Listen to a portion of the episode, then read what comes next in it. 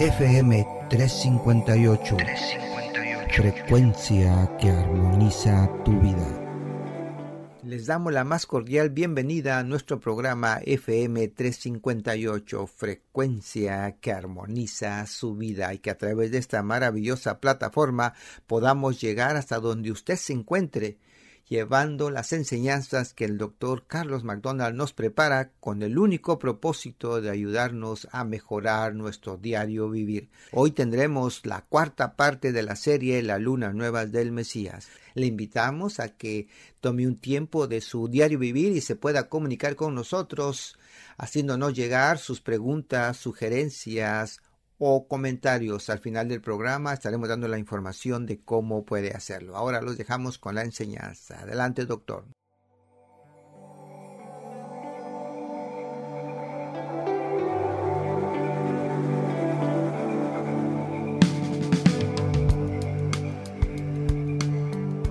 Bienvenidos una vez más a, su programa FM 358, el podcast que le trae un entendimiento mejor sobre quiénes somos, a dónde vamos, qué estamos haciendo en esta tierra. Y a través de estas preguntas que son bastante internas e importantes para cada humano, estamos en esta lección llamada Las lunas del Mashiach, eh, entendiendo eh, los tiempos que existen en nosotros. Eh, como todo, ¿verdad? En toda sabiduría eh, queremos eh, primero eh, entenderlo y para eso el entendimiento le llamamos inteligencia, ¿verdad? La inteligencia tenemos que dividir las cosas para ir entendiendo cada porción, cada sección de, nuestras vidas. Pero nuestra vida no es, no es una vivencia fragmentada. Realmente nuestra vida es, está integrada de todo. Y cuando nosotros entendemos que la vida es todo, nos es mucho más feliz, somos mucho más completos. Sin embargo, si no tenemos un entendimiento de nuestra vida, tendremos un vacío, una incertidumbre que nos llevará a un caos y a un sufrimiento. Entonces el estudio, como en estos podcasts, es de, de, de, de cebrar, de dividir cada sección de nuestra vida para comprenderla. Pero quiero dejar claro que al final, para poder practicarla, tenemos que integrarla. Y por eso es que estamos hablando de los tiempos y hablando de las lunas. Eh, para que lleve la, la, comunión de, estos, de, estas enseñanzas, eh, me encantaría que se refiriera a las anteriores para que lleve así usted una buena conexión. Muy bien, vamos a comenzar entonces. Eh, les, con todo gusto les habla el doctor Carlos McDonald y es una vez más un, un privilegio estar con ustedes en este podcast. Estamos hablando sobre la sabiduría de Kabbalah. Hablamos de las diferentes ciencias, la ciencia que vamos a usar para comprender y para poder contestar a nuestras preguntas más, más íntimas es a través de la sabiduría de Kabbalah. La palabra sabiduría en el hebreo es la palabra homaj, homaj, que significa también como un rayo de una idea. Pero lo más importante es que está integrada, que todo, todo lo que existe, existe en la semilla de la sabiduría, pues es nuestra propia experiencias, no solamente del pasado, del presente y del futuro en esa misma semilla. Lo podemos comprender en una semilla eh, básica, como una semilla de naranja, en ella está la raíz, está el tronco, están las, las hojas, están y el mismo fruto, en un estado de sabiduría. En otras palabras, todo a la misma vez. Y por eso que viajamos eh, en un símbolo llamado el árbol de las vidas, y a través de, ir, eh, eh, deshebrando y entendiendo cada función de nuestra vida, poder integrarnos una vez más a ese mundo de la semilla llamada la sabiduría. Por eso es que le llamamos a la ciencia de Kabbalah la sabiduría de Kabbalah. Ah, quiero decirles entonces de que ah, en el mundo eh, de nuestra realidad existen estos dos mundos como platicamos en el último podcast. Hay un mundo de oscuridad y un mundo de luz. El mundo de luz es un mundo de el saber, de conocimiento y el mundo de tinieblas es un mundo de ignorancia. Mas, sin embargo, la ciencia de Kabbalah es el unificador entre esos mundos espirituales y físicos, espirituales siendo la luz y lo físico siendo la oscuridad. ¿Por qué decimos que el físico es la oscuridad? Porque no sé exactamente qué está pasando físicamente en todo momento. Eh, me meto al freeway y no estoy seguro si va a haber tráfico, no va a haber tráfico, si hay accidente, no hay accidente, si estoy en peligro no estoy en peligro, estoy en unas tinieblas. ¿Cuándo viene al mundo del mundo espiritual? Cuando estamos basados correctamente, podemos saber el pasado, el presente y el futuro a través del mundo espiritual. Por eso es que realmente donde debemos estar viviendo y debemos estar experimentando la vida es en el mundo de la luz. Imagínese que usted supiera que cualquier problema, cualquier lucha, se va a resolver. Y todo va a estar bien. ¿No le traería eso shalom y paz a su vida? Y aunque usted lo sabe, porque lo sabe, es por sus sentimientos, sus emociones y por su propio ego que se turba su corazón. Hay un, hay un pasaje en el buen libro, en la instrucción en la Biblia, en la Torá, donde el Mesías Yeshua, conocido como Jesús, nos le habla a sus discípulos porque los discípulos le preguntan cuándo será la señal de tu venida, de, de una vez más estar todos felices. Y él les habla de, de, de calamidades, les habla de terremotos, pestes y todas las cosas que hoy en día pues estamos viendo y que la humanidad lo ha visto por los últimos seis mil años de conocimiento de civilización. Y él les dice, ¿por qué se turba vuestros corazones? Pues lógicamente las noticias no eran tan gratas, pero él les estaba hablando no al mundo exterior, sino al mundo interior. En mi mundo interior todo debe estar bien, todo es luz, y debería comprender yo que nada ni nadie puede hacerme daño. ¿Le gustaría a usted sentirse seguro de sí mismo y no estar dependiendo de una moneda, de un gobierno, de, de una salud externa todo el tiempo? Y creo que la respuesta es sí. Yo creo que a través de esta enseñanza de Kabbalah podemos unificar estos dos mundos, trayendo el mundo espiritual hacia el mundo físico. En otras palabras, que pudiéramos de esta manera a eh, vivir mucho más claros, no solamente en el mundo espiritual, sino en el mundo físico. Entonces, una vez más, la sabiduría de Kabbalah es el unificador entre los mundos espirituales y físicos, el mundo de arriba y el mundo de abajo. El deseo de recibir la luz del Creador y la humanidad es la encarnación más alta de este deseo. Que decir que todos tenemos muchos deseos, pero el deseo mayor de nosotros es tomar la claridad de nuestras vidas, la seguridad espiritual y poder tornarla, encarnarla en este mundo físico. Ahí es donde la religión a veces eh, percibo que, que, falla, porque nos quiere llevar simplemente al mundo espiritual sin poder tener una seguridad física.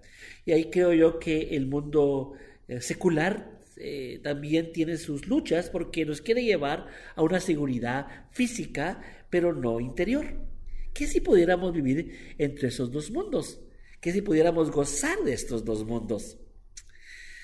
En una ocasión tuve un amigo yo que ah, me platicaba y me hizo esta pregunta a mí. Me dijo, ah, Carlos, me dijo, ¿qué fuera mejor? Que tu hija eh, se casara de blanco saliera de tu casa bien, pero que a los tres meses fuera abusada o estuviera muy triste con el esposo que tuviera. O que el novio se la robe y después, tres meses después, sepa de ella y sepa que está bien y que es feliz. ¿Cuál escogerías? Y le pregunto a usted, ¿cuál escogería usted? Bueno, le puedo decir lo que yo escogí. Y rápidamente escogí, pero que se la robara, pero que al final ella estuviera feliz. Y él me dijo, estás incorrecto, porque deberías desear que salga de tu casa feliz, que salga de blanco, como decimos, y que sea feliz después. porque no tengo que escoger uno y el otro. Puedo escoger los dos. Y esto me quedó en mi corazón y esto es lo que Kabbalah nos enseña. Puedo tener los dos. Puedo tener felicidad interna y la puedo expresar externa. En otras palabras, la Kabbalah nos dice que las personas son el eslabón perdido entre los mundos espirituales y el mundo físico. Quiere decir que somos nosotros, los humanos, los que podemos unir estos dos mundos. Por eso es que nos echan la culpa en este planeta, que somos los que lo destruimos. Pero también somos las los, criaturas, los organismos que hemos construido. Que así como hemos destruido muchas áreas de este planeta, también hemos dado vida a este planeta en muchas formas. Somos el eslabón perdido. Imagínense esta idea. Usted no es cualquier persona. Usted no es nomás un organismo más en esta tierra sino que es lo que falta para que todo este planeta y este universo pueda estar completo. Entonces, para poder, uh, ¿cómo funciona exactamente esta idea? ¿Verdad? ¿Cómo son los, los links unificadores entre nuestro mundo y el mundo de arriba? En otras palabras, ¿cómo, cómo alcanzamos y nos unificamos? Para poder responder a esta pregunta, vamos a, revisar unas ideas juntos de cuando se, dice de el receptor. En otras palabras, poner la palabra humanidad. Esta lista que, que, tengo acá la voy a decir y vamos a platicarla y desmenuzarla porque en esta clase queremos aprender quiénes somos y cómo el universo nos está hablando para que podamos nosotros responder a esa gran pregunta. Bueno, aquí va la lista. Listos. No hay nada en nuestro mundo físico que no se origine en los mundos espirituales más arriba. En otras palabras, este mundo solo existe en la forma en que nosotros lo observamos en que nosotros lo percibimos. Este mundo físico no puede existir si no existo yo. En otras palabras, cada uno de nosotros proyectamos una película y externamente la aplicamos. Por eso es que hay dos personas juntas, una feliz y una infeliz, en el mismo lugar, en la misma situación. Me hace recordar al apóstol Pablo, conocido en el hebreo como Shaul Catán y a Bernabé, su amigo, que estaban sentados encarcelados después de que les habían pegado, encadenados, y cantaban cantos de júbilo dentro de una cárcel. Estoy seguro que muchos de los que estaban en la cárcel no podían entender por qué ellos podían cantar después de haber sido atacados y encarcelados sin ningún motivo para estar ahí. Porque ellos no estaban viendo cárceles, ellos no estaban viendo cadenas. Ellos realmente estaban proyectando otra película. Una película que ninguno en el calabozo, ni los soldados que guardaban el calabozo podían ver. ¿Qué estaban viendo ellos?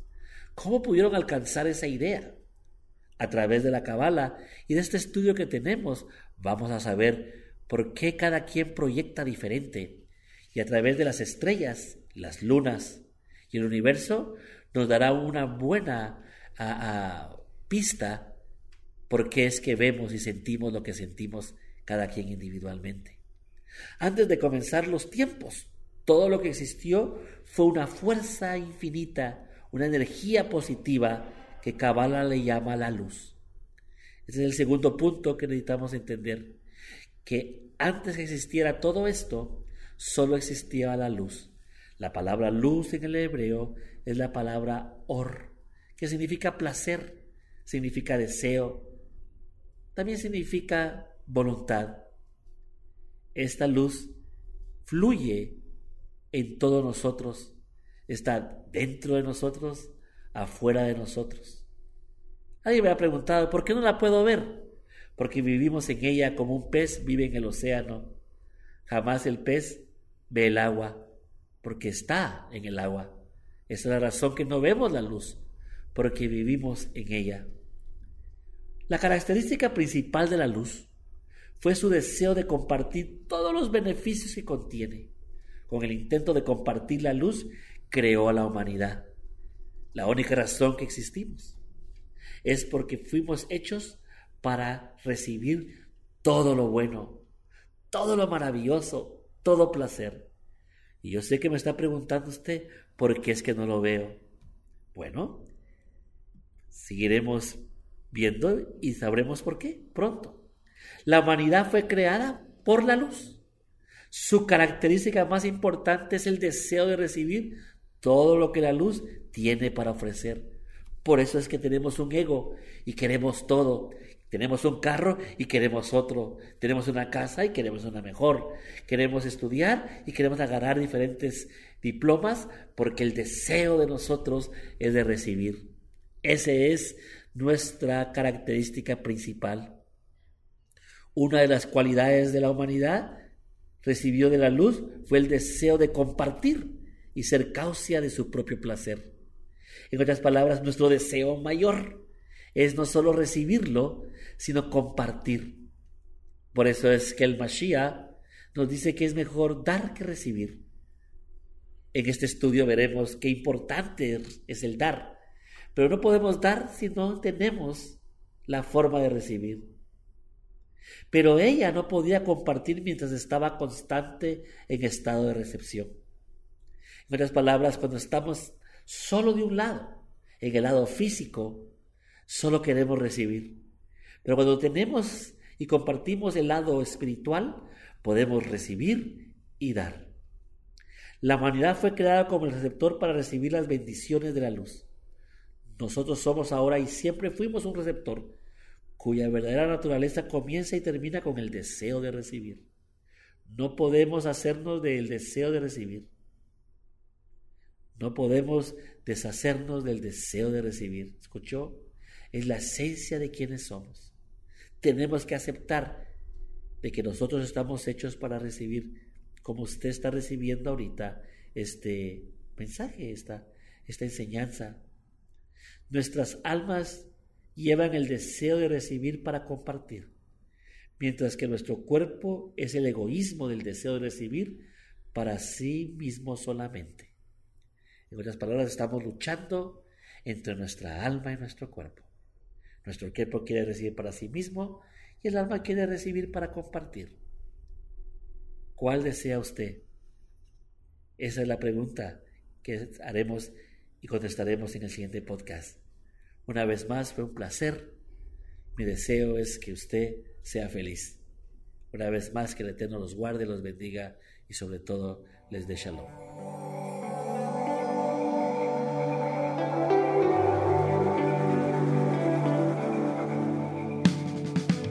Se puede comunicar con nosotros al teléfono área 562-324-4140 dejándonos un mensaje de texto o al correo electrónico el ya es e l y a h 26 arroba yahoo.com o al correo electrónico frecuencia.358 arroba gmail.com. Les agradecemos por su sintonía y los esperamos en nuestro próximo programa. Hasta la próxima.